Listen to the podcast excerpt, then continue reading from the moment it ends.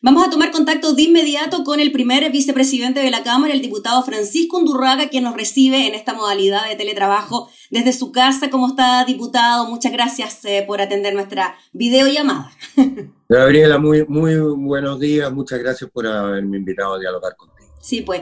Diputado, bueno, queríamos eh, dar cierta tranquilidad en relación a lo que ocurrió con esta información que emanó ayer de la Cámara de Diputados sobre este mm, hija de un funcionario de la Cámara que eh, dio positivo en COVID-19, pero en el día de hoy afortunadamente las noticias eh, son más positivas.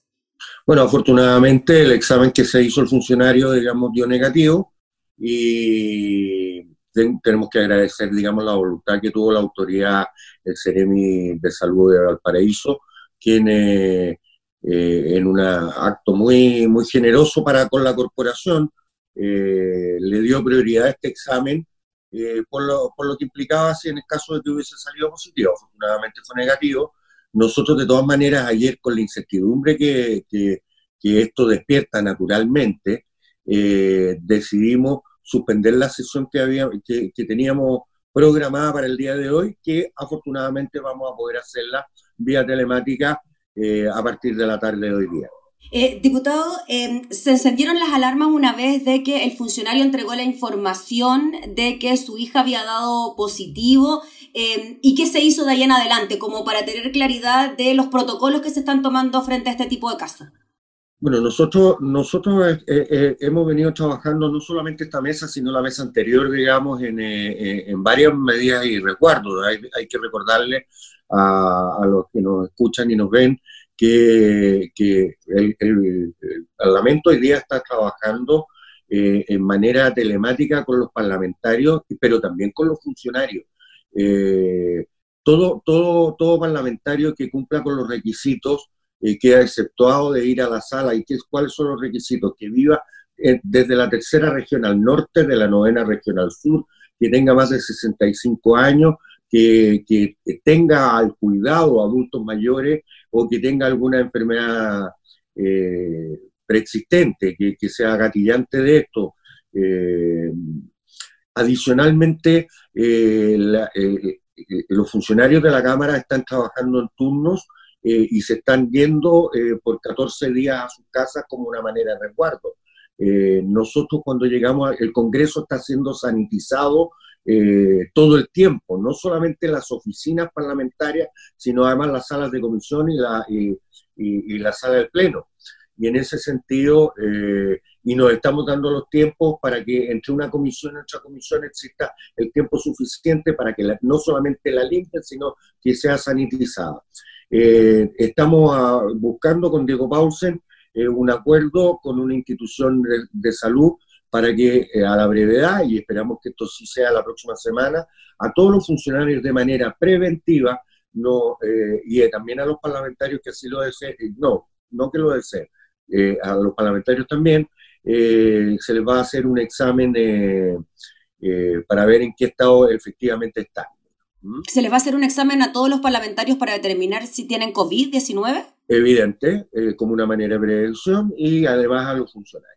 Eh, por cuenta de la Cámara con costo a la, a la mesa. ¿A todos los funcionarios diputados a los que están asistiendo a la corporación? Bueno, indudablemente a los que están asistiendo a la corporación y sé que hay gente, porque tampoco queremos hablar, eh, estamos hablando de que cualquier sesión eh, que, que, se haga con presencia de, de, diputados, como mínimo, mínimo requiere de 60 personas, funcionarios. Entonces, cuando, eh, eh, cuando estamos hablando de aquello, digamos, si vamos a golpear a 400 personas dentro de, la, dentro de la institución, tampoco lo estamos haciendo bien. No solamente, aquí no hay que eh, no, no solamente hacer un distanciamiento social, sino que por sobre todo hay que hacer un distanciamiento físico. hoy en la mesa estamos muy inflexibles además para que todo el mundo efectivamente ande con máscara yo estoy en mi casa en este minuto, así que por eso no estoy con máscara. Eh, y dentro, y dentro, de la, dentro de la sala de sesiones tampoco se puede estar sin máscara. Solamente en el minuto en que se habla, eh, por un problema de volumen de la voz y de modulación, pero estamos tratando de disminuir al máximo, al máximo, al máximo todos los riesgos. Entendemos además este susto que vivimos, eh, bueno, es propio del susto que, que está viviendo Chile. Y eso no es que hable ni bien ni mal de la corporación, sino que eh, somos parte de la sociedad y no estamos, por mucho que tengamos fuero parlamentario, no, no estamos libres, digamos, de, de, tener miembros de nuestra, de nuestra corporación con, eh, con COVID. esperamos que, por cierto, esto no sea y aprovecho además la, la oportunidad de saludar a todas esas familias que hoy día tienen algún miembro con COVID en la quinta región y en, en, Chile entero, y además expresarle desde la corporación el profundo sentido de, pésame a, todos los, a todas las familiares de las personas que han fallecido producto de esta pandemia. Sí, lamentables noticias que se dan día a día. Diputado Undurraga, solo para que quede claro y no errar la información, desde ahora en adelante se van a hacer exámenes por COVID a todos los parlamentarios y a los funcionarios que vayan a trabajar al edificio. Estamos eh, haciendo eh, no, no evaluando, estamos eh, tratando de implementar un convenio para que esto así sea. Ahora, esto hay que ser bien claro, no porque uno se hace el examen, después queda libre de tener COVID. Puede contagiarse en cualquier momento, digamos, ¿no? Claro. Evidente, puede, puede, es como salir del cardiólogo, uno puede estar bien, pero le puede dar un infarto, lamentablemente, a la salida del cardiólogo. Pero, pero en fin, lo, importante aquí es que estamos tomando las medidas estamos disminuyendo eh, la, eh, no las sesiones porque nosotros vamos a legislar, vamos a legislar en la sala y vamos a legislar en las comisiones. Entendemos además, la, eh, entendemos que para muchos diputados es muy importante el asistir a la sala, el asistir presencialmente a las comisiones.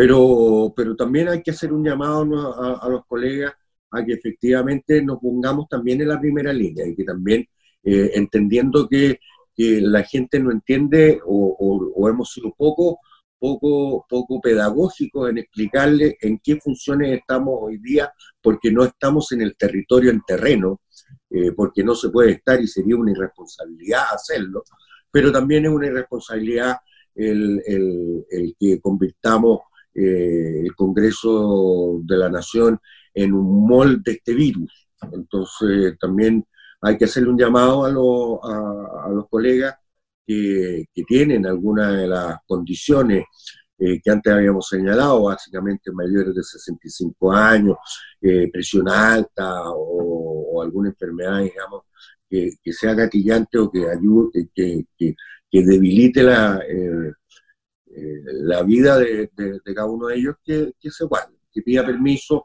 la comisión, el comité eh, de bancada está, otorgando los permisos eh, y así ha sido y hemos actuado de forma transparente. Y no por estar desde la casa o de, un lugar lejano, a través de esta tecnología en la cual nosotros hoy día estamos conversando, no vamos a, a, a, ser menos diputados y no vamos a ser tan proactivos como nosotros. Le hemos dado la palabra a todos le hemos dado la palabra a todos, todos han podido expresarse, todos han votado, nadie, eh, hemos tenido algunos errores tecnológicos, como es normal y natural, pero, pero la voluntad de esta mesa y de la corporación y de los funcionarios es que funcione efectivamente para que nosotros podamos legislar de la mejor forma posible.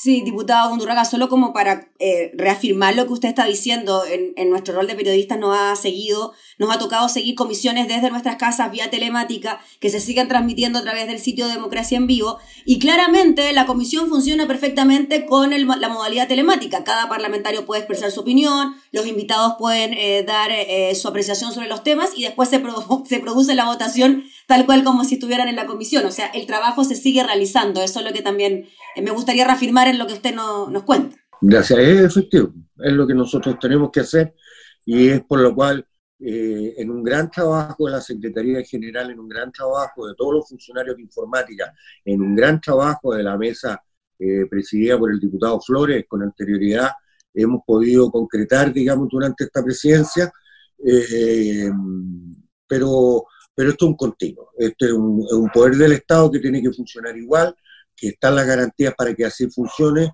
y, para mantener eh, eh, nuestra independencia, eh, ejercer legítimamente nuestro rol fiscalizador ante, lo, ante el Poder Ejecutivo y además para generar las mejores leyes posibles que sean beneficiosas también para la ciudadanía. Muy bien, pues diputado Francisco Undurraga, le agradecemos enormemente por el contacto. Sabemos que ahora ya se va a Valparaíso, así que muchas gracias por su tiempo. Cuídense mucho, muchas gracias por este contacto y desde luego cuando ustedes tienen conveniente. Ya pues, diputado, le agradecemos. Era el primer vicepresidente de la Cámara, el diputado Francisco Undurraga, conversando entonces sobre esta situación que se vivió en la Cámara de Diputados por la posibilidad de un funcionario eh, contagiado que finalmente dio negativo.